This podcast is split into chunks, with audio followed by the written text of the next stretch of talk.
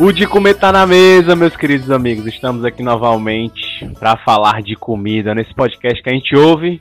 Bate aquela vontade de comer aquele dogão lá na Praça da Gentilândia, Gosto. ali perto do PV, Ai, que delícia. Fome. e dá aquela fome. E para quem não conhece, esse é o podcast de comer, o podcast que a gente discute sobre comida, fala de comida. A gente está disponível no Spotify e no SoundCloud. E agora a gente está disponível também no Deezer e no Castbox. Não tem mais Certo. desculpa pra não ouvir. É, em você que está dizendo, ah, no, no, no ouço porque não tem o Spotify. Você pode ir no, nesses vários aí que a gente falou, né? E o nosso Twitter é arroba podcast de comer. E o Instagram também é o mesmo, arroba podcast de comer. Você segue lá, pode mandar mensagem pra gente que a gente vai lhe responder. A gente quer seu feedback, a gente quer a participação dos nossos ouvintes. Pode mandar cartinhas, pode mandar comida. Ou 20, ou 30, ou 40. Nossa, Nossa senhora. uau. Começamos bem. E eu sou o Samuel Regis, estudante de gastronomia que gosta de comer. Olha só o trocadilho. E aqui comigo, mais uma vez, tenho meus queridos amigos. Ele que é o meu amigo, mas não é meu amigo virtualmente, né? Ah, Murilo Ribeiro. eu sou Murilo Ribeiro e sou o cara que gosta de comer. É isso. Também, que tô roubou meu piada, trocadilho. Eu roubei a piada que já foi usada. E eu tô aqui hoje pra falar de comida, que é bom. É isso. Porque talvez você viva disso. Viva de comer. né? Só- ou então só viva por isso, né? talvez, talvez. E esse que tá falando, vou- vamos apresentar agora, que também é meu amigo, que tem essa ferramenta nasal, que sabe distinguir todos os aromas de cerveja, o lambrito. É a melhor apresentação possível. Você Mesmo que um tiver aí é, a tecla SAP no seu celular, você poderia me ver, né? Todo vermelho aqui de vergonha. Né, desse cidadão que me apresentou aqui no colégio fazia bullying comigo, me chamando de nariz de hipopótamo. né, mas Ah, bem, essa o é nariz boa. serviu, hoje sou sommelier de cerveja. Yes. Estou nesse podcast para falar de comida, porque gosto de comer e tenho sérios problemas com comida também. Verdade, aquele cheirinho de comida, né? Quando bate na hora do almoço. Ai, É. Deus, nem me fale, mano. já tô sentindo a tua mãe fazendo aquela cebola lá embaixo. Né? A gente morrendo de fome aqui. Espero que não seja galinha. Espero que seja lasanha. E nesse episódio nós vamos falar sobre gourmetização, né? Urgh. A palavra gourmet, que é uma palavra que foi demonizada no mundo da gastronomia, que nada mais é que, digamos, seja uma técnica, uma maquiagem, né? Que as pessoas usam, que banalizou a palavra gourmet, né? Você já, você já errou. Porque Ih, se você dissesse maquiagem falando de gourmetização, você não poderia dizer maquiagem. Você teria que dizer make-up. make. Ah, Uma make-up pronto, um exemplo de gourmetização. Make. on food. Né? Tem pessoas que investem a carreira, né? O business. Doritos né? Feelings. Fazendo make-up on food. Como assim, make-up on food? é maquiar a comida para tornar ela mais cara. Pronto, o Rulan agora deu uma definição, assim, bem breve do que é a gourmetização, né? Uau. E a gourmetização, é, explicando assim de uma forma mais Gourmet? mais gourmet, né? o que é que ela é? Nada mais é do que você pegar uma comida, uma comida que na maioria das vezes é uma comida popular, né? Pão com manteiga. Arroz com manteiga. Arroz com manteiga, pronto. Você pode pegar um arroz com manteiga e você pode dar uma gourmetizada, é apresentando a comida de outra forma, né? Tentando agregar valor nessa comida. Rice with butter. É. É como se fosse é, grãos de arroz vermelhos do Piauí, Colhidos às quatro da tarde. Colhidos às quatro da- as- Por a, a, a, a, de- a Demastor, né? com aquele laticínio vindo do, de caprinos do Tabuleiro do Norte. Nossa. De uma vaca fertilizada da melhor geração. Não, se é caprino não é vaca, né, meu amigo? Mas leite de. Tu quer uma manteiga de leite de cabra não É, muito pois é. né? Pois é, mas você Já quer gourmetizar? né? Então, É um- manteiga de leite de cabra. É uma gourmetização também, né? E você Cara. pode, você pega um prato que geralmente ele é popular, né? Não tem, tipo, não faz muito sucesso assim nas camadas mais altas da sociedade. E você dá uma repaginada nele, você tenta agregar um valor para ele, consequentemente cobra um preço mais caro, né? Que é o que a gourmetização, Ah, depois que legal. banalizou, o objetivo principal foi esse: ganhar dinheiro em cima de comida que não tinha valor antes. Eu já fui muito vítima disso, cara. É. E não Muito sabe. vítima. É, e não sabia, Não é sabe, verdade. né? Agora que você falou, eu comi uma vez manteiga de um, de um boi caprino. De. Não, tô brincando. Foi caprino. Tinha um boi cap... De um boi caprino. Aí é gourmetizado. Se espécies. você tiver comido uma manteiga de um boi caprino, você caiu na gourmetização, na falácia da gourmetização. Mas, mas, mas, cara, isso é, é engraçado que só, porque a gente, a gente pode é, é, mencionar a gourmetização como um fenômeno recente, assim. Eu não sei se antigamente tudo que a gente comia já era gourmetizado de uma coisa anterior. Mas agora é uma verdadeira explosão. Eu acho que, que isso aconteceu mais por conta do.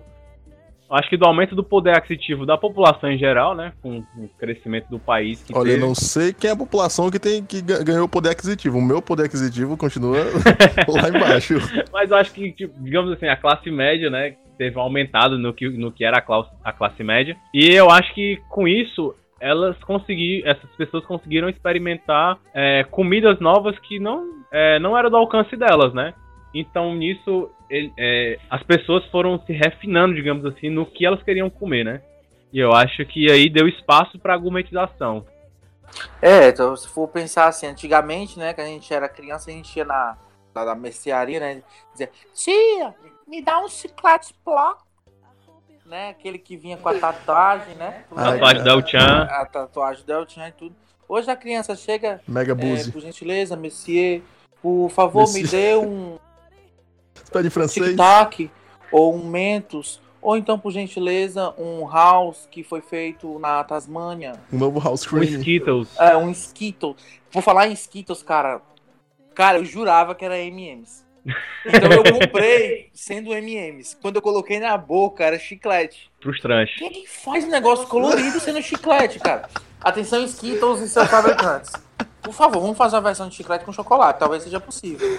Pra não, enganar pessoas como eu. Fui eu completamente enganado. E o pior é que, tipo assim, eu, eu comprei Skittles, né? Aí coloquei na boca, aí tinha um pessoal assim, tava numa mesa, né? E eu jurando que era M&M's, né? Coloquei na boca e disse, porra, que merda é essa? Aí a menina disse assim, Ei, tu sabe que é chiclete, né? Aí eu disse, não, sei demais, mas é porque eu sou acostumado com chicletes mais baratos, né? E eu por dentro, puta merda, eu achando que era chocolate. Mas não queria fazer feio, porque eu não comprei, não tinha nunca conhecido essa marca na vida. E tu com 6kg de chiclete na boca achando que era chocolate. Não, é. descer. E eu, eu comecei a catar os verdinhos, porque eu acho que os verdinhos são mais gostosos que os vermelhinhos. Aí tu, tu ah, Ai, dê prosseguimento. E, mas eu acho também que a gourmetização também aumentou, acho que por conta da globalização em si, né? Porque a gente teve é, mais fácil acesso também a coisas de fora que antigamente não era Justo. tão fácil de encontrar, né? Como os Exato. Skittles, que hoje em dia você encontra no supermercado desses mais chiques assim, né? É, A gente antigamente era. consegue encontrar. Antigamente não existia. Você tinha que pedir a alguém que viajou de fora, que traz e você conhece. E, e eu acho que a, a culinária também, não necessariamente só a marca, mas, por exemplo, é, é, hoje em dia a gente. Eu comi um negócio que chamava kebab, que é um negócio que não não tem nada a ver com farofa e frango, né? Que é o que eu sou acostumado a comer. E aí, tipo, é, a gente tem acesso a, a comida de outras culturas também, entendeu? E eu acho que isso dá uma gourmetizada porque, por exemplo, um japonês que vem pra cá e come um sushi daqui não tem nada a ver com o sushi do Japão. Então é um. É um, um- sushi não, perdão, como é que é o nome? É sushi, sushi. Que é o rolinho, né? Com arroz? Isso. Pronto. É, é, Sushi rolinho com arroz. não é não. É. né, com Ah, manteiga perfeito. caprina de boi. E aí, é, é, eu acho que a forma como são preparadas as coisas aqui, é, quando são de outros lugares, como a gente não tem a, a noção de como é o básico, pra gente é coisa muito chique e tal, mas é totalmente diferente do deles, entendeu? É a comida de lá gourmetizada e jogada pra cá, entendeu? Entendi. É, É. lá, lá os- eles não reconhecem o sushi daqui como uma versão semelhante de lá. Primeiro que não vai o cream cheese, né? Que aqui o brasileiro tinha que gourmetizar do seu jeitinho. Colocou o cream cheese em tudo, né? Verdade. Cream cheese Filadélfia. Inclusive, cream cheese Filadélfia nos patrocínios. É, eu, queria, eu dou uma valor. Patrocínio Vai Filadélfia. ter um polenguinho também, é bom. Polenguinha atenção, marcas, sem patrocínio. né? Mas eles não reconhecem o sushi. Né? E aí, antigamente, né? é, é, a gente também não tinha muito. Nossa, Samuel, o que eu te lembrei aqui agora? A gente foi para um aniversário. Não era o aniversário da Bel, colega nosso do terceiro ano. Era cor do tipo, era aniversário da Bel, era algum aniversário que a gente foi no Viva La Alô, Vaca. Bel. Viva La Vaca. Viva La Vaca. Que era um antigo restaurante que tinha rodízio, aí tinha. Era pizza, rodízio de rodízio, porque era rodízio de tudo que É. tinha lá. Ah, eu já fui. Pizza, massa e sushi. First vez, né? Porque eu consigo comercializar aqui, né? Primeira vez que eu comi o sushi na vida. Quando eu coloquei aquele alimento na minha boca. A vontade foi ripunar na mesma Foi hora. não, é. Deixa eu botar pra fora. Ai, coisa peixe cru, nunca gostei, né? Uhum. Mas, cara, muito bom, né? E aí você vai, né? Aí Mas- O paladar não é acostumado e você se acostuma, né? É, Justo. mas você vai. Eu só comia arroz com manteiga quando era pequeno, então. É, aí arroz com peixe cru já é um passo a mais. né? Sushi, o sushi é um grande culpado, né? Porque aqui sushi hot, sushi temaki. Aí o sushi não poderia parar. E aí fa- fazem sushi de morango, sushi de chocolate. Brasil, limites. Né? Não, Não, tem, não. não. tem.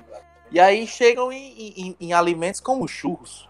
Eu sou do tempo que o churros era avisa a mamãe, avisa o O papai. carro do churros. Chegou o carro do churros, churros entra, churros sai. E aí você vem com o churros que era 1,50 lá na Dorremi, grande abraço, pessoal da Dorremi, na praça do de Três, né? E aí chega o carro do, do churros, né, que era um real, três, três delícia. de churros, Que delícia. deliciosos, doce de leite, chocolate, né? Esses dois sabores, e aí você chega hoje numa Não era doce de leite, chocolate e brigadeiro. Pasmem a palavra. Pasmem a palavra. Uma churroteria. Churroteria. Churro... Limites. Senhores, churroteria. Brasil. Uma loja especializada em churros em todos os formatos. Não, velho. Temos os churros de Nutella com leite fininho. Não. Temos os churros de morango colhidos às três da manhã, sobre a noite do luar ainda, mesmo sendo de manhã. Ah, E aí você paga 15 reais nos churros porque você tá pagando pela experiência. perdão, perdão. É, são, é 15 reais a unidade dos churros, a unidade, a unidade churral. A unidade é 15 de reais. Meu Deus. Numa churroteria. Meu Deus. Churroteria. Avisa a mamãe, avisa o papai. Chega o carro do churros, churros entra, churros sai.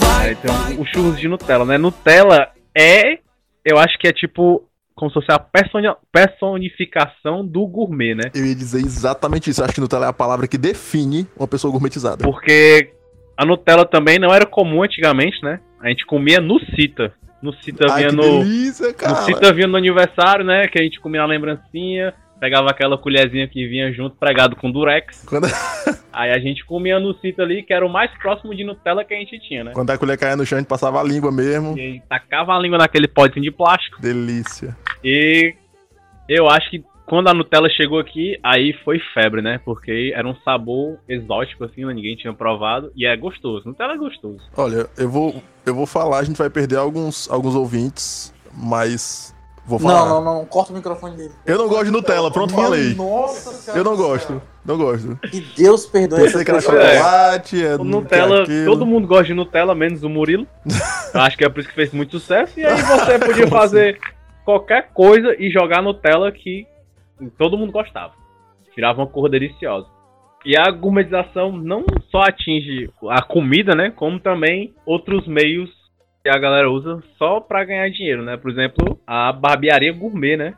Que as- a- agora as barbearias pegam e tem todo um, um requinte, né? Em vez de, de cortar o seu Chico ali da esquina, Ah, pode crer. aí você vai na barbearia do senhor Francisco alguma coisa, e lá você entra, paga um corte de 100 reais, ele faz sua barba, dá uma cerveja pra você, corta seu cabelo no naquele corte que é o degradê, Degradê. É, O em fade. de- é o fade, né? Degradê não é fade Show. o fade e, tipo, cobra 100 reais, né? Em vez de cobrar os 20 reais que ele cobrava antes. Quando Ele cobra mais caro se ele passar Nutella no seu cabelo, entendeu? É, eu acho que ele tá faltando a Nutella no cabelo É pra completar a gourmetização. Macho, eu tive, assim, problemas com gourmetização, assim. É, primeiro de tudo, me respondam, o que é uma paleta? O que é uma paleta? Gente, Eu já perguntei isso pra vocês aqui, não já, Já, perguntei? já perguntou. Que No foi. episódio passado, quem, ó, não vou responder ele, quem quiser saber o que é paleta, ele vai ter que escutar o episódio de novo, porque ele esqueceu. Eu acho que. Mas você vai lá no primeiro episódio que a gente fala o que é paleta.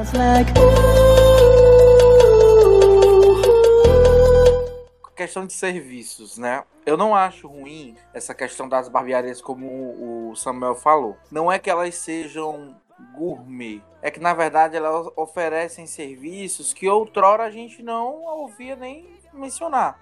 Por exemplo, se você chegar pra mim, né, e, e disser assim, Julan, tu tá aí criticando a gourmetização e tal, mas porra, tu trabalha com cerveja artesanal. Cerveja artesanal não é cerveja gourmet? Opa! Senhoras e senhores, pulem do pé só. Né? Não é gourmet. Não é gourmet. Por quê? Porque cerveja é cerveja desde muito tempo atrás. A cerveja praticamente acompanhou a evolução da humanidade. A único canto do mundo onde cerveja tem definições diferentes é aqui no Brasil. Porque, por exemplo, puro malte. Você chegar na Alemanha e disser assim, me dê uma cerveja puro malte. Fala em alemão agora, Samuel. Pronto, é é em alemão, não é doença mental, não. É, é você, você chegar lá e dizer, "Hum, não tá entendendo o que você tá pedindo. Porque puro malte é a definição que só existe no Brasil. Que significa a utilização de 100% malte cevada. E lá todas são por malte, né? Todas são puro malte. É gourmetização? Não, não é gourmetização.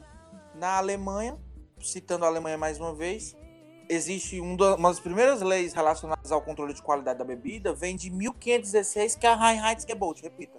Reinheitsgebot. Glória a Deus. Uau. A Reinheitsgebot é uma lei que falava do seguinte: você só vai fazer cerveja com água, malte e lúpulo. A primeira legislação brasileira vem de 1994, sofre adaptação em 1997 e até hoje é extremamente sucinta e limitável. Então, cerveja é cerveja, cerveja artesanal é cerveja, mas é, existe uma divisão por conta de uma facilitação no processo de entendimento do consumidor. Mas cerveja é cerveja. Mas tu não acha que, tipo, essa diferenciação das cervejas que existe aqui no Brasil não acaba sendo uma gourmetização, não? Mesmo que seja somente local? Até porque na Alemanha seria gourmetização. Eu né? Concordo com você porque segrega público. Concordo com você porque segrega público. Mas o meu papel social também como profissional é, é- é ser exatamente contrário a isso. Então, saindo um pouquinho da cerveja e indo pra barbearia. Antigamente a gente cortava nossa, nosso, nosso cabelo, né? Fazia a barba em salões que eram preço padronizado e o corte também era padronizado. Basicamente todo mundo era igual. Só que não era igual, eram os jogadores. E esses jogadores de futebol eles jogavam onde? Aqui no, Bra- no Brasil ou fora? A maioria deles jogava fora. E lá Saudades fora é muito Ronaldinho. comum essa atividade de barber. É, o barber, né? O barbeiros. Os serviços de, de barbeiro. Então, Quer dizer que o topete do Ronaldinho em 2002 era gourmet. não é que seja gourmet, né? Mas era uma coisa diferente. É tanto que a galera. Olha, daqui- era uma coisa diferente, é a galera verdade. daqui chegou e começou a fazer igual, né? Então, assim, lá fora, é, é, a galera vai lá pra fora, conhece esse tipo de serviço, traz pro Brasil. Hamburgueria. Hamburgueria é gourmet? Não, hamburgueria não é gourmet. Perdão. Tem algumas que realmente ali, se você for realmente é, é, é, buscar minuciosamente o conceito dela, aí realmente você pode achar alguns aspectos gourmet. Mas o conceito de hamburgueria não é gourmet. Porque ela ofer- oferece um tipo de experiência de blends de carnes que são diferentes que outrora no Brasil. a Tu disse blends de carnes? É, blend. É, a blends mistura de é uma carne. mistura Ah, de ok. carnes, é pedaços de, de carne. É, Até a tua explicação tá gourmet. Não, mas é porque é o seguinte, peço perdão aos ouvintes, mas o que acontece? Antigamente, a gente só conhecia o fast food. Aham. Então, quando a gente conhece algo diferente, a gente de fato. Ó, a minha, a minha opinião sobre gourmetização. Tipo, O Ala. ela foi introduzida aqui não como uma coisa ruim, certo? Ela foi banalizada pra ganhar dinheiro. Aí que tá o problema. É, Por quê? pronto, perfeito. Porque antigamente a gente não comia tantos produtos de qualidade diferenciada, assim, né? Não era tão acessível como eu já tinha dito.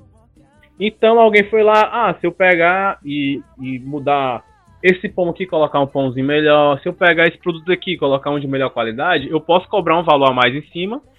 E tipo, é, eu tenho a capacidade de fazer um alimento melhor, é, tipo, sei lá, é, um hambúrguer, por exemplo. É, eu estudei pra fazer um hambúrguer melhor do que os hambúrguer que vende normalmente. Então, eu tenho o direito de cobrar caro. Até porque eu trabalho com, com gastronomia. Tipo, eu sei o valor do profissional que faz a comida, né? Então, é justo você cobrar um valor de uma coisa que você não encontra normalmente, né?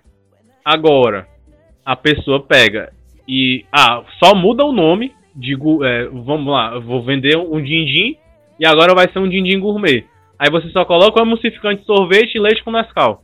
Fica aquele negócio pastoso que você nem sabe o que é. É o mesmo din-din só com, só com o emulsificante que você jogou.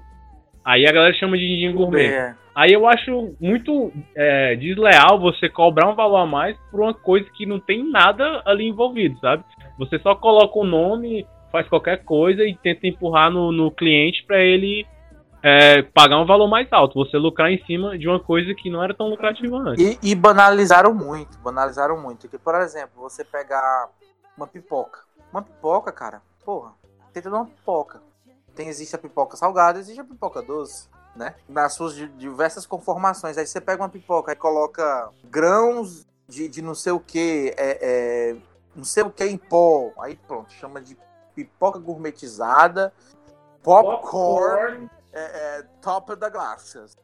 É, banalizaram. Os próprios fornecedores, os próprios fabricantes desse produto, banalizaram o seu próprio produto.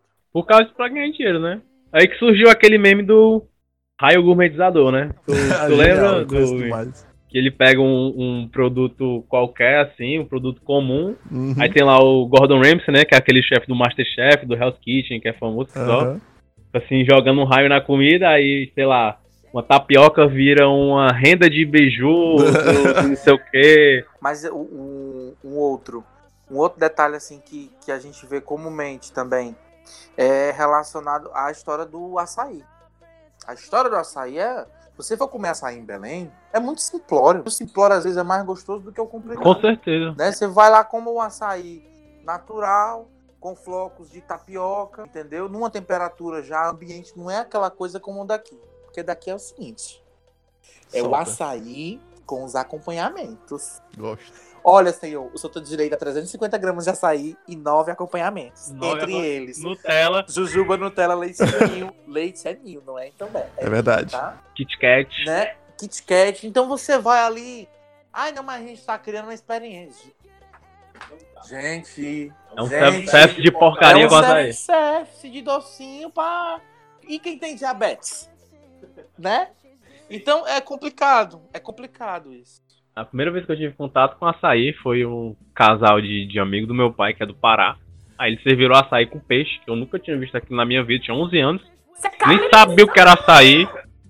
Aí eu fui comer, achei horrível. Isso aqui é o açaí, Tô pensando em açaí com peixe, já tô sentindo gosto horrível na boca. açaí sem, o- sem o açúcar, fica muito amargo, né? E, tipo, não, não gostei por causa que era criança muito problemática com comida. Se você for no primeiro episódio, você vai ver o que é que eu comia. Aí o primeiro episódio reaparecendo sempre aí, ó. É. Voltem lá, quem tá vendo só esse, hein? Galeto, lasanha, miojo cru e nuggets. Aí, Alimentação aí eu comi aquilo, mas eu nunca mais tive a oportunidade de, de, de experimentar o peixe com açaí. Eu tô esperando a oportunidade de conhecer o Pará, Belém do Pará, e lá comer o peixe com açaí pra ver se eu mudo minha opinião sobre esse prato Eu, exótico. eu não sei se foi o Zorra Total ou se foi o Ar, que fez um sketch super engraçado sobre essa história de gourmetização. O Zorra Total, ou o Ar, fez assim, uma barraquinha de um senhor que vendia hot dog. E aí ele fez o quê? Ele fez uma, um estudo sobre a marca e sobre a- alguns acompanhamentos. Ele começou a mudar o nome dos acompanhamentos. Tá? Era o mesmo hot dog. Mas o que foi que ele fez? Ele gourmetizou o serviço dele e foi agregando valor, né? Assim, Agregando valor entre aspas, Entre né? aspas, Porque né? ele não agrega nada, ele só agrega o nome. Eu não, eu não julgo, eu não julgo exatamente se é certo ou se é errado. Não é, não é essa a questão pra mim. É, é mais assim, é, o, é o, o- o porquê do fazer. Se, eu- se eu consumir ou não, não quer dizer que seja certo ou errado fazer, né? Mas assim, é- é, tem muita coisa do nome, de vender o nome da coisa, não, não o, o- o produto, como você mesmo falou, né? Aham. É, então, assim, o meu, o meu, meu entendimento é, é, a pessoa tem o direito de, de, tipo, só mudar um nome e ganhar mais. Eu acho que é errado a pessoa ganhar, ganhar mais di- dinheiro. Por uma- as pessoas estão comprando sabendo que é o nome, entendeu? Não, mas, tipo assim, muita gente não compra só sabendo que é o nome. Eles compram achando que é um produto de qualidade comprar um- superior. Exatamente. Mas aí é que tá. É, para explicar bem sucintamente. Todo empresário, ele busca uma reinvenção. Claro. E nessa tentativa de se reinventar, às vezes ele faz uma parada dessa. De ter um produto que ele não tá saindo e aí ele dá uma modificada nesse produto com coisas simples é, e inventa aí um, um novo, uma nova forma de, de, de se comunicar em relação àquele produto. E aí acaba agregando valor e. Tipo, eu vi. Tem até um cartaz que eu acho que tinha ali em frente o Órbita, né? Ali na, no Dragão do Mar. Pra quem não conhece Fortaleza, o Órbita é uma, uma boate que tem aqui, um bar, né? Que é muito famoso. Tá E com as bandas bem legais. Um Pessoal do pra aí, Patrícia, né, patrocinando nós, Orbita. aí, em frente ao Órbita tinha lá, não sei se ainda tem, uma pizzaria. E tinha lá escrito no cartaz: Um novo jeito de comer pizza. Meu Deus. Em Uau. fatias. Porque ela, tipo, a intenção era dizer que vendia só a fatia Só da a fatia. pizza, né? Ah. Mas tipo, porra, faz tempo que eu como pizza em fatia, então nunca foi um jeito novo de comer pizza. Um novo sabor. É aquela calabresa. mesma coisa do cara que fazia a pizza no cone. Pizza o quê? É, No cone. Eu No não cone vou citar pizza. o nome porque é... Não. Opa, não. É um, não é o cone pizza, é um cone em pizza, tá? Não cite marcas. um cone em pizza? Um cone Isso. em pizza. Um cone em form... Uma pizza em formato de cone, né? Na verdade. Achando que aquele produto ia ó, substituir e tal. Cara, na boa. Muito preço. Mesma coisa de uma pizza. né? E pizza. A gente pode. A gente pode aqui criar diversas referências. Porque pizza tem a pizza de 10. Verdade. Tem a pizza de R$19,90. Tem a pizza de 70 reais. Então, o que é que a pizza de 70 reais entrega diferente de uma pizza de 10? Porque, senhores, eu já tive a oportunidade de comer pizzas de 70 reais que não eram nada boas ou muito menos iguais à pizza. Mas eu acho que a pizza ela consegue escapar dessa gourmetização, porque a pizza é uma coisa tão clássica, né? Tão que tá presente faz tanto tempo com a gente que a gente tipo já conhece pizza e não se deixa levar por qualquer pizza, ah, por exemplo, a pizza de 70 reais. Você já vai sabendo, porra, não tem como a pizza valer isso tudo, né? Não tem como agregar valor nessa pizza. Mas como a gente já conhece, a gourmetização na pizza não aconteceu. É uma foto Macho. bonita que você quer? É uma foto bonita que você quer pra postar no seu Instagram? Pois é, é. Eu já pedi pizza de 70 reais e, tipo, até o entregador era bonito, tá ligado? Tipo assim, era o Sérgio Maroni, entendeu? Que ia entregar a pizza. Tipo, A Pô. pizza veio no, no, no, no Harley Davidson, né? a, a pizza veio naquele negocinho de pó compacto, tá ligado? Você abre assim tem uma pizza dentro. É, eu acho que a gourmetização, assim, né? os primórdios dela, acho que ela acompanha as modas gastronômicas que tiveram pelo aqui Fortaleza, pelo Brasil, né? E eu acho que uma das primeiras, assim, como o Murilo já tinha falado, que foi uma coisa que chegou assim, que despertou curiosidade de todo mundo, acho que foi, pelo menos aqui em Fortaleza, foi sushi. Sushi. Acho que foi a primeira coisa assim que chegou que a galera, porra, eu tenho que comer sushi porque sushi é uma coisa diferente. Aí começou a ter sushi em todo lugar. Começou a ter sushi Em em todo lugar. qualquer supermercadozinho De pequeno tinha um sushi. E era um sushi de procedência totalmente duvidosa, né? Porque é uma coisa crua, né? E você tem que ter bastante cuidado com como você faz o sushi, como você armazena, como você distribui. Ah, como a galera só queria ganhar o dinheiro, Uhum. então não fazia o local adequado do sushi. Então era só botar no gelo e deixar lá o sushi. Sushi seco. E o salmão? Eu acho que eu nunca comi um salmão. Eu já comi muito sushi, mas acho que eu nunca comi um salmão na minha vida. Salmão que não era salmão. Eu horrorizado, né? Com essa história, mas é uma grande verdade. É verdade. É, algumas, algumas casas é, de sushi, né? Elas não. Sushiterias. É, chama. sushi. Nossa senhora, Não, sushiterias. teve o temaki, aí teve as, As as te- temaquerias. Meu Deus! né? Na verdade, ele substitui um salmão por uma variedade de peixe que recebe uma alimentação que é colorida, né? Que te- recebe corante. E aí E a, a carne do peixe vai- fica daquela vai cor. ficando semelhante à carne do salmão. Mas na verdade não é Que salmão. genial. Assim, é um golpe, mas é, É um golpe. um golpe genial. Né? Mas, enfim. Aí depois os caras reclamam que, ah, meu Deus, o meu negócio quebrou.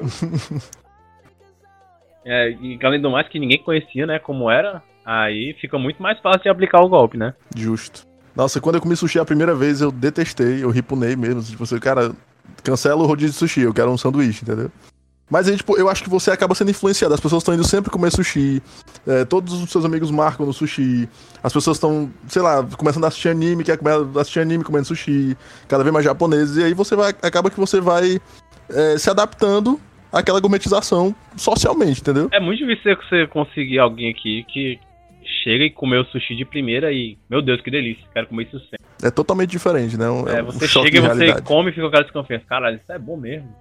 Você não acha, ah, corra péssima, vou cuspir, vou vomitar. Não, você come e fica, cara, isso não é tão bom. Olha, fala por ti, porque eu fiquei bem. Não, eu não fiquei não, tipo, eu fiquei, cara, isso não é tão bom não. Aí fiquei comendo, comendo, comendo, aí eu, cara, isso é bom pra caralho.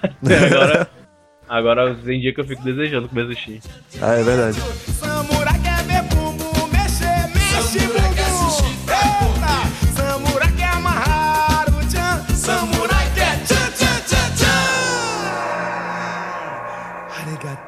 Outra moda gastronômica também que, que bombou, né, que foram os cupcakes. Acho que a confeitaria em geral, né, depois da introdução da Nutella, como a gente falou, Urgh. que deu uma, uma guinada assim que. que Foi pra frente o negócio, né? sucesso, é. Aí eu, como estava um, um Empreendedor, empreendedor. estudante Verdade. frustrado na, bio- na biologia, tava acabando o curso, ia ficar desempregado porque eu não ia conseguir emprego na biologia. ia parar o curso e queria, como já tava com a ideia de começar a gastronomia. E eu peguei e falei, pô, a moda gastronômica é cupcake, então vamos vender cupcake. Que foi uma coisa que deu muito certo. Ele Sim, né? Deu, deu, de deu certo na medida do possível, né? Eu, eu deu certo pra mim, eu consegui algumas minhas coisas vendendo cupcake. E depois consegui entrar na gastronomia. E eu acho que tinha muito dessa também, que tipo, é, eu conseguia vender mu- muito fácil. As pessoas se impressionavam muito fácil pelo fato de ser um cupcake. Não é porque tu é bonito, não, e, e ia vender e as pessoas. Eu vou, eu vou te, também, eu vou te acho. contar uma coisa. Conta. O cupcake, ele é uma gourmetização reversa. What? É. Porque é o seguinte, Explica, agora eu quero Não, escutar. agora essa parece que vai ser boa. surgiu o cupcake, certo? Que foi engolido pelo bolo de pote. que é a mesma coisa Pode crer. do cupcake, só que mais simples, só que gourmetizou o cupcake. É verdade. Eu acho que é uma meta gourmetização. É né? uma, Uau! é uma meta gourmetização. Foi o primeiro produto que eu vi na vida onde o mais simples conseguiu vencer o próprio. E mais, muito mais barato. Mas sabe como foi que surgiu o bolo de pote? Tipo, na- às vezes você faz o bolo pra deixar ele retinho, você corta, né? E tem as raspas do bolo, e sobra muita raspa. Às vezes você corta o miolo do cupcake pra rechear ele, e o miolo fica sobrando.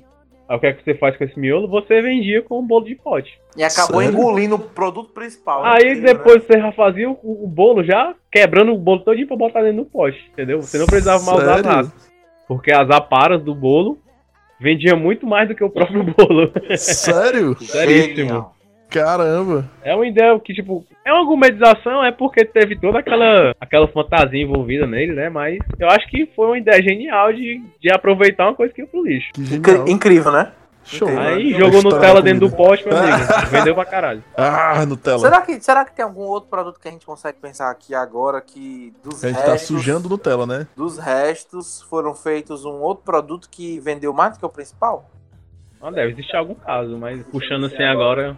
Será que a gente pode passar isso pros nossos seguidores, né? Comentem aí É, né, se é, vocês mandar um- pensam alguma coisa aí de um produto que foi feito do resto do principal e acabou engolindo o produto principal. É tipo crack.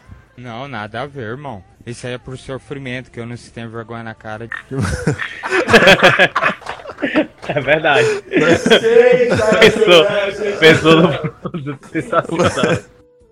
Como eu falei, a, a confeitaria, assim, né, deu um boom, assim, ao- é, acho que aqui no Ceará a confeitaria também era bem, era bem baixa, assim, porque a gente não tinha muita referência. Aqui no Ceará, o bolo que a gente conhece é, é os bolos tradicionais da gente, né, doce, aqui no Ceará, no Brasil, principalmente, doce aqui pra gente era só açúcar. Tudo que, que você faz com açúcar e mistura com a fruta era a nossa, nossa confeitaria, né. Você Doce trabalhou em confeitaria já, não foi, Samuel? Já, já tive experiências. Não muito legais. E eu acho que a partir da, dessa, dessa, desse boom da confeitaria, né? Dessa melhorada que teve com, com a introdução de outras técnicas, depois do cupcake chegou o brigadeiro. Que o brigadeiro gourmet, que é o brigadeiro é uma coisa totalmente trivial, né? Assim, é comum demais. Que adolescentes fazem em casa pra Não comer tem de como tarde. você mudar. Não tinha, né? Como você mudar o brigadeiro, que era o quê? Que era o leite condensado lá, o Nescau, né? E eles misturado com granulado e eles colocaram o brigadeiro em outro patamar. É, isso aí eu não posso falar, não, porque eu estaria sendo hipócrita, porque eu conduzi uma degustação de cerveja versus brigadeiro.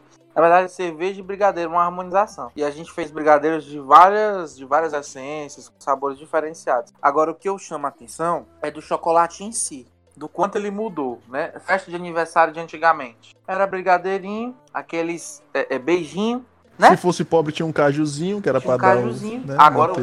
O que é que são? Chocolates trufados. Meu Deus. Chocolate belga. Chocolates belgas. cara. Aquele que vem num copinho assim. Não. Ali é o chocolate em, em pote, né? Tipo, tipo isso. Ah, é. O brigadeiro, é o brigadeiro, brigadeiro de pote, né? É o brigadeiro de pote. Nada mais é do que o resto que sobra da panela do brigadeiro e eles botam lá. Enfim, eu acho que não, né?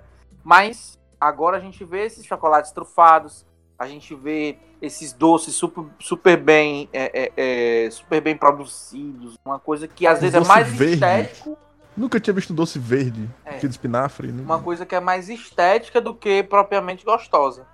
É, mas eu acho que a, a confeitaria tem muito dessa também, mexe muito com a estética, né? Que é. A galera vê assim, se impressiona logo. Caramba, isso deve ser muito. Aí bota na boca e É, aí, é- aí é, é a faca de dois gumes, né? Porque ou ele aumenta, você quebra a expectativa total da, da pessoa, ou então se continuar aquela expectativa, a pessoa já. É, uma vez aconteceu isso comigo, né? Eu seguindo um doce, rapaz, que doce bonito. Era um negócio meio branco, com preto, sabe?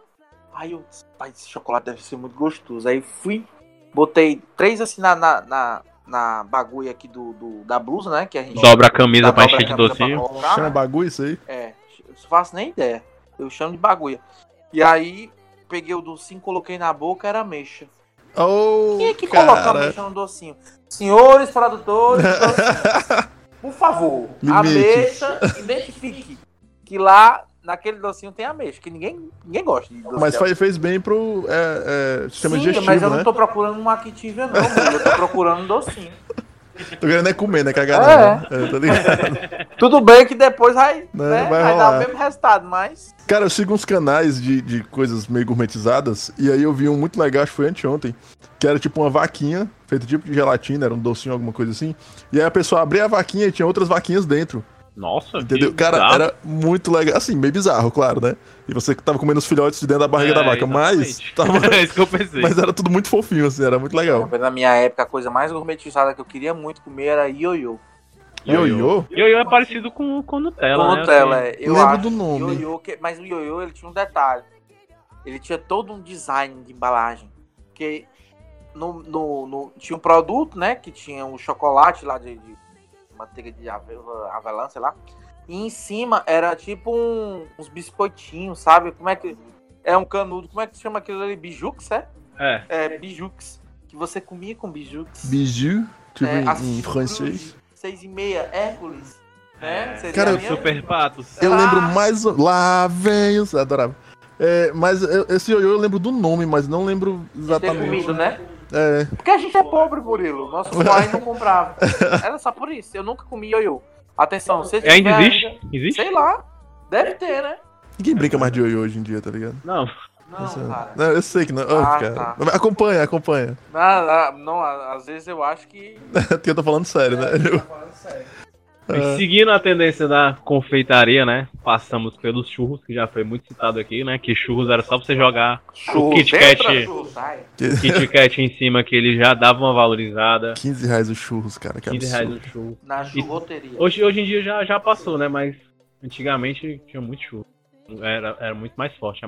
Né, você queria é, dar ali uma cantada numa menina, né? Não que, não que eu seja assim, isso, tá? né? Atenção, Juliano. Atenção, meu amor, você fiz que isso, assiste o levar, levar a programa. menina Pra pra comer comer churros. caralho. Nunca fiz isso na vida, mas me contaram, né? Né, Você levava a menina pra comer churros, né? Como ali na Dorrembi Churros. Com churros. Qual, qual que você deseja? Um de doce de leite ou um de chocolate? Né? E aí ficava nesse romance, né? Antigamente passeava-se pela praça. Aí melava Todo a boca, aí todo mundo ria, né? churros, né? O beijo era pura churros. Enfim. Aí depois do churros teve a paleta também, que. Não quero falar Murilo- sobre isso. o Eu já, Murilo- já tô chateado. Só de ouvir o tema. O Murilo ainda não sabe o que é. A paleta é o fracasso mais rápido da gourmetização. Foi muito, foi uma coisa muito rápida. Foi tipo Eu uma acho que semana de durou- febre. Não, mas tipo, as coisas geralmente duram um ano, né? Mais ou menos. Acho que isso durou um- alguns meses. Tipo, a galera franqueou umas paleterias e tudo. Eu acho que as galera tudo se Aí lascou. o povo né, não foi besta, né? Ai, minha nossa, senhora, tá parecendo um fruto daqui bom. Eu vou comprar um fruto daqui bom que é mais barato que a paleta. É, o- era muito mais caro que o Magno. E o Magno era o, o cobiçado, né? Os, os picolé Gosto. cobiçado. Inclusive quero. Depois da paleta seguindo os gelados, te- teve as gelaterias, que essa é uma coisa que eu tenho, eu sou muito amargurado com com gelateria. Cara, Por quê, porque, cara? Porque eu, eu sou contra gelateria. Oh, meu Jesus, o pobre. Fala. Tipo assim, é uma coisa boa, é uma coisa gostosa, mas é uma coisa muito superestimada. Uma gelateria muito famosa que chegou aqui em Fortaleza, que eu não vou citar o nome, que tem o nome de santo, Eu vou já soltar. que chegou aqui e todo mundo pagava muito pau pra aquilo. E eu provei o sorvete e falei, cara, isso é muito bom. Mas em vez da gente pegar e valorizar uns 50 sabores, que é uma coisa Nossa. da nossa tradicional, é um sorvete, não é um gelato. Não é uma coisa que veio com o conceito de ser uma coisa italiana. É uma coisa daqui, feito por, por um cara daqui que tinha sorvete tão bom ou melhor quanto as de gelateria. Eu Eu posso. tenho, eu tenho uma dúvida leiga. É, qual a diferença de um sorvete pra um gelato? O nome. É praticamente o nome. É mais a técnica de fabricação, que é um pouco diferente do sorvete e do gelato. Mas, tipo, o resultado, o resultado final é praticamente o mesmo, sabe? Pois É porque- como se fosse uma coisa mais cremosa, o leite. diferente. Eu não sei exatamente como é, mas o método de, de, de fabricação é diferente. E eu posso te dizer algo mais, Samuel. Fala. Você citou aí os 50 sabores, mas eu gostaria de citar a sorveteria Juarez. O Juarez, pronto, o que Juarez é é a mais tradicional de Fortaleza e o cara não utiliza é, nenhum tipo de produto é, é, é, que seja sintético, É a coisa É, industrializada, né? aquelas da- essências, extratos, não. Praticamente um sorvete que eu posso chamar de natural, Samuel. Ah, é um sorvete. É pronto, é um sorvete artesanal de fato, né? Porque artesanal também foi uma coisa, um É. termo que usaram pra agregar valor que nem sempre é artesanal. Né? Até pro meu mundo também. Pronto, o Juarez com esses sabores estavam lá desde que Fortaleza é Fortaleza e nunca tiveram o devido valor. Eu acho que as coisas sabores deu uma melhorada depois dessa, dessa, dessa gourmetizada das gelaterias, né? Eu acho que as coisas sabores meio que correu atrás em marketing, essas coisas, que aí eu vejo as coisas sabores mais bem frequentadas, né? É, mas a- até assim, né? A gente, eu participei de dois prêmios aqui em Fortaleza, que foi a- o prêmio Veja e o prêmio Sabores da Cidade, que é da, da, da jornalista Jaqueline, né? Um, um abraço pra Jaqueline. Um beijo aí. Divulgue. E é, no Sabores da Cidade, o Juarez ele foi homenageado e foi premiado. Então, assim, realmente há um reconhecimento em relação à sorveteria mais tradicional de Fortaleza, né? Com certeza há. Agora, quando você parte para esse conceito de quê? De ter saborizações diferentes de sorvete, onde você pode combinar através de um mix, de uma pedra gelada, e dizer que os acompanhamentos e essa montagem no mix é um puta diferencial, eu não concordo. É, o, o reconhecimento do Juarez, digamos assim, pela, pela crítica, né? Pelo. é, das coisas sabores também, não teve o mesmo reconhecimento que teve no, no, na clientela geral. Por exemplo, você não ia. Ah, eu quero impressionar uma pessoa que tá saindo comigo, vou levar ela pra comer sorvete no Juarez. Você não levava, você levava na, nessa gelateria que tem o nome de santo. Olha, aí vai de pessoa pra pessoa. Não, mas é, é isso que tá, velho. Esse, esse é o problema. Tipo, não, não se dá o devido reconhecimento. O pessoal dá o reconhecimento porque é uma coisa com conceito de fora. É, são Eu- os Enzos e a Valentina. São os, os millennials. Cara, eu pessoalmente levava os boys naquele sorveteria Castelinho que tinha ali na. Castelli, né não? Castelinho, Castelli não, bebê. Castelli é gourmetizado. Castelinho ficava ali na Gentilândia, na esquina da Gentilândia. levava pra comer um Love Story, tá ligado? Que é um sorvete tipo, que é basicamente é, pedaço de, de batom, algum sorvete de creme, acho que um, um pouquinho d'água, que é pra dar aquele, né, aquela liga. E aí, enfim, era aquilo ali. O jogo era catar o pedacinho de, de, de E- batom. E eu vou te contar agora da onde eu tomava mais sorvete na minha vida. Vem aí o carro do sorvete. O Opa! carro do sorvete. Quantas bolas? Uma, é, 10 bolas de sorvete por um real. Não, pô, do seu tava barato. Não eram oito bolas por um real. Aí temos coca, abacaxi, doce de leite, chocolate, leite condensado, bombom, flocos e cupuaçu. Sorvete saboroso, sorvete delicioso. Quando era criança, eu tomava sorvete lá no Icaraí. Sorveteria Juliana. Patrocina eu. Juliana, por favor. Eu sou, eu sou cliente desde pivete. Ainda tem a Juliana lá? O Juliano e o Lailson. Juliana ainda tá lá existe, ainda? ainda existe. Nossa. É, Virou um empreendimento lá muito grande, cara. aí. Uou. Aí, o que, é que, eu- que é que a gente fazia, criança?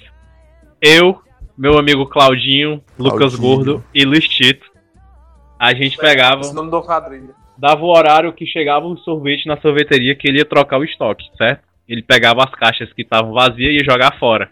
Mas as caixas vazias, tinha muita raspa de sorvete ainda. Oh, chegava lá, ó, todo feliz e comia as raspas de sorvete. Lailson dava pra gente. Obrigado, Lailson. Momentos maravilhosos. Eu vi o gordo pegar a caixa de sorvete, tacar na cabeça e girar. e girar na cabeça pra comer mais rápido a raspa de sorvete. É uma cena que eu nunca esqueço. Também obrigado, gordo, por essa cena. Que ainda está viva na minha Tá cabeça. explicado o seu apelido, né? Tá explicado. Você tava fazendo o que melhor sabe, gordice, né? Sensacional.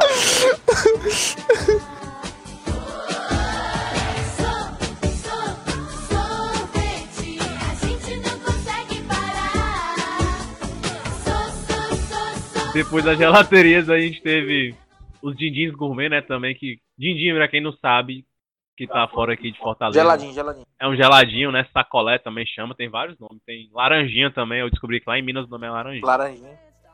Que eles só pegam o dindim e enchem de Kit Kat, Nutella, essas, todas essas coisas de doces gourmetizados eles colocam no dindim e cobram mais caro. E enche também do emulsificante de sorvete pra deixar mais cremoso, né?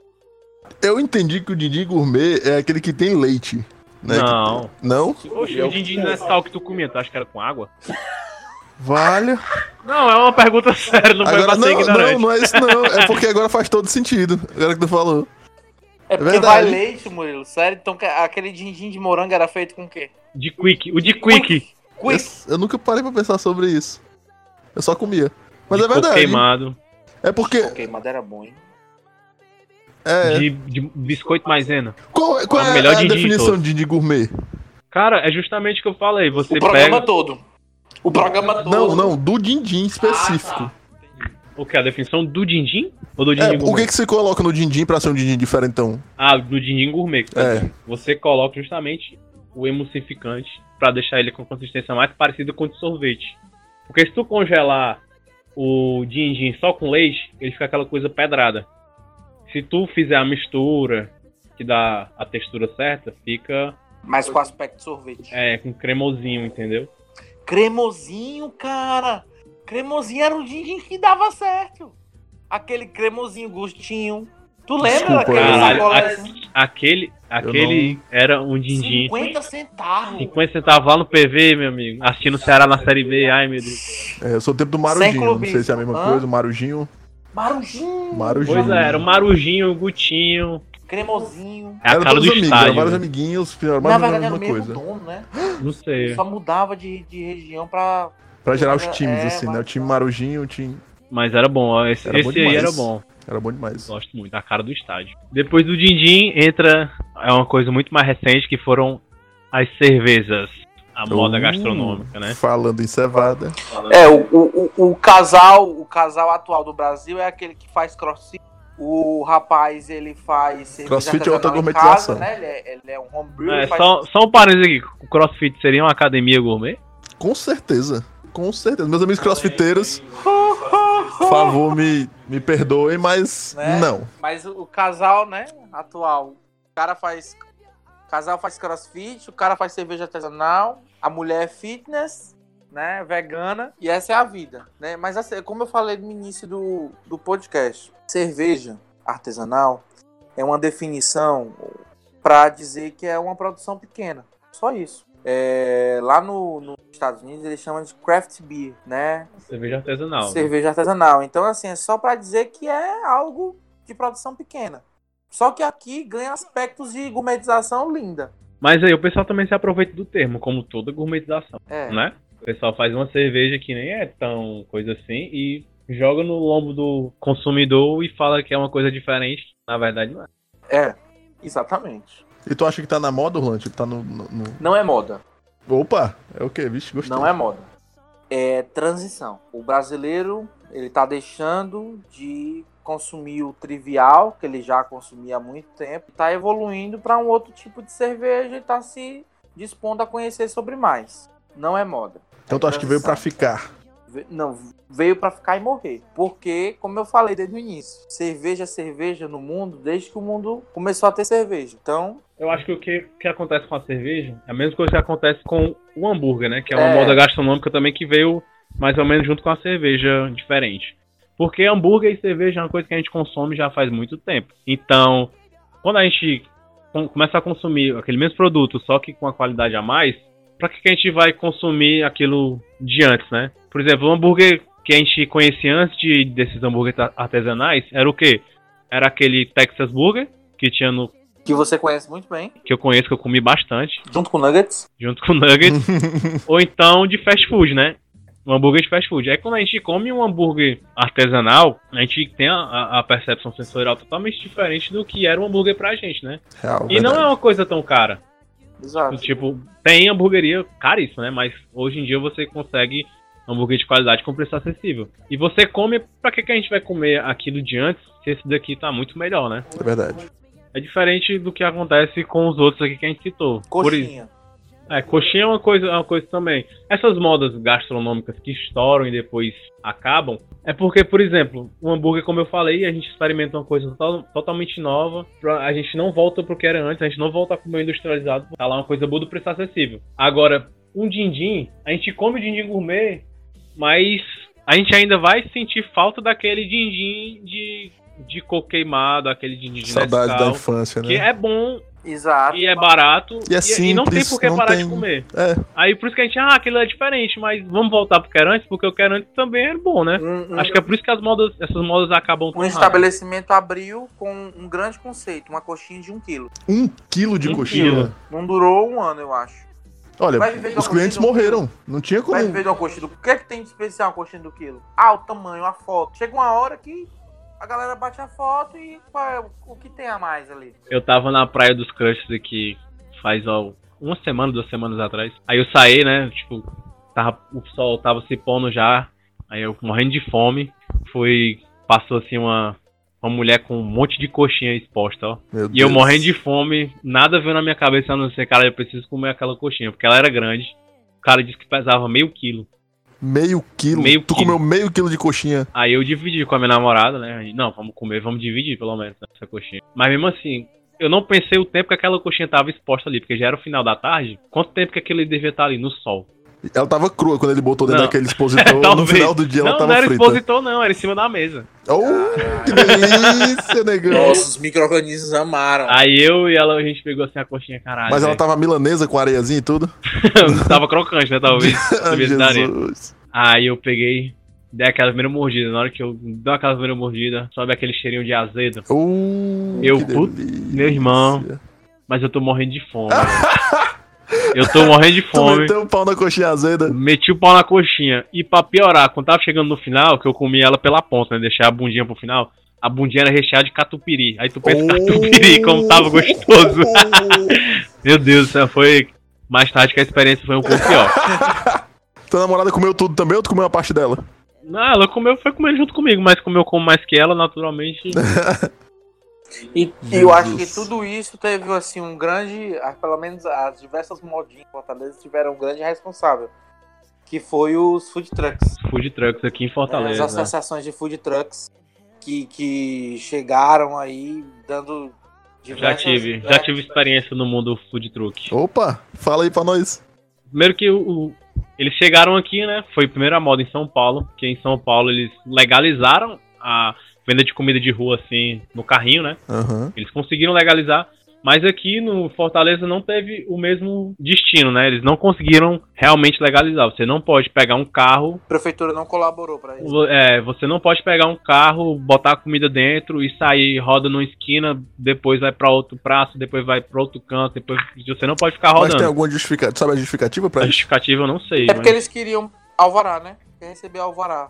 Então, Apesar de você poder fazer. Por isso que, que, que aqui em Fortaleza ficou muito famoso os food parks, né? E os eventos de food truck. Porque ali eles podiam parar realmente e podia vender à vontade, mas você tinha que ter todas as licenças sanitárias. Como um restaurante, ah, né? aí também a- tinha uma galera que apelava nesses trucks, né? Então a gente ia pra um evento feito por um food truck e tal.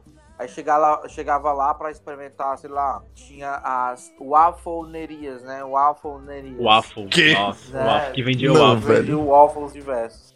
Pra pagar 25 reais no waffle, eu prefiro gastar 2 reais numa wafer. Aí sim, hein? Aí, sim. Aí eles, eles exploravam muito, porque o custo de ter um food truck é bem menor do que o custo de ter um restaurante, né? Aham. Apesar da produção também ser menor. Mas eles pegavam comidas que são de rua, né? Eles pegavam qualquer coisa que era que vendia normalmente numa rua e gourmetizavam, né? Usavam raio gourmetizador e vendiam mais caro, né? Eu acho que é por isso que, que como eles pegaram coisa da rua e repaginaram, eu acho que eles foram responsáveis por muitas gourmetizações, né? É, e aí, com o tempo, até diminuiu a frequência, né, de- de- desses food trucks e Como toda moda que acontece, tipo, legal, tem um food truck, mas tem o cara na esquina vendendo dogão também, e também é bom. E o próprio consumidor foi se tocando disso. É, Porra, eu tô vindo pra cá e tô pagando muito mais e tem um cara lá na minha rua que faz coisa parecida, real. é mesmo, né? É real, exatamente Então- isso. E teve também uma, acho que um, um superlotação, né? Eu acho que saturou o mercado. Tipo, todo canto que você ia tinha um food truck. Não tinha como três, é, três food trucks que vendiam um hambúrguer muito parecido tá no mesmo evento, cara. Eles não iam conseguir vender. Exato. Verdade. Eu participei do. Ajudei muito um amigo meu que tinha um, o Davi, né? Um abraço pro Davi se ele escutar esse podcast. Bora, Davi. Que ele tinha um food truck que era de massas, que eu achei que era uma proposta diferente, que não tinha nenhum food truck de massa, que era uma, era uma comida gostosa, não é fazendo jabá pra ele, mas é muito bom a comida dele. E como todo food truck, assim, que, que se deu bem, ele, tipo, antes da moda entrar em declínio total, ele vendeu e montou o restaurante dele. Tipo, ele criou a marca dele no food truck e passou pra um restaurante. E até hoje tá o restaurante dele lá, faz sucesso. Que assim como aconteceu também com o Chancho, né? O Chancho começou como um, um food truck. E como ele fez sucesso, ele, pô, fazendo sucesso, eu vou montar mais restaurante. É uma delícia o Chancho. truck, Um né? abraço pro Hugo. Abraço pro Hugo aí, pro do Altiante, viu? Patrocina nós. Eu cheguei ao ponto do, de ver água gourmet. Eu vi isso, Tá, Meu cara. Deus. E é um vídeo no YouTube que todo mundo, eu recomendo todo mundo a ver, porque é uma vergonha alheia. Tipo, o cara dá explicação da porra sobre todas as águas, que essa água tem origem vulcânica, que a outra tem, nunca teve contato com mineral, que a outra não sei o que, não sei o que, não sei o que. E vai degustar água com o cara. e o cara fala, ó, essa água é super leve e tal, tem isso, tem aquilo, tem aquilo. Aí o cara, ah, tá bom, então vou provar. Aí ele prova assim, é, não tem gosto de absolutamente nada. Como assim? É água, cara. Não é que não vai ter gosto de nada. Outra gourmetização também que eu vi, outro exemplo, foi um hambúrguer. Já é o, o diferencial é gourmet, mas era de miojo. Não, e velho. não era miojo cru, cara. Se fosse miojo cru, eu ia ficar feliz. Mas não era. Não, velho. era o- ele pegava o miojo, cozinhava, e depois ele meio que compactava, né? E, e passava na chapa. E ficava um formato redondinho. Não, acho. Não. E colocava duas camadas de miojo, como se fosse o pão, né? E, E rico. Rico. Vendia não sei quantos e era uma ideia que vendia pra caralho. Que eu fiquei, meu irmão, como é que o pessoal compra isso? cara?" Burger de macarrão instantâneo, que não pode falar. É. né? Era mil. Miojo. Gourmetizações. Essa Essa, é- essa, esse é o passado ponto da gourmetização. O ápice da gourmetização. Porque você, Gourmetizadores limites. Parem agora mesmo. É, porque você tira um pão de fabricação artesanal, que eu sei que é difícil pra caralho de fazer um pão com algumas texturas, alguns aspectos. Fermentação espontânea. É, é fermentação natural, você conserva o levan 200 anos, você pega um levan Meu e Deus. o cara chega e bota um miojo no lugar, cara. Um miojo. Não dá, cara. Tem, tudo tem limite. Parem, Isso parem. É incrível.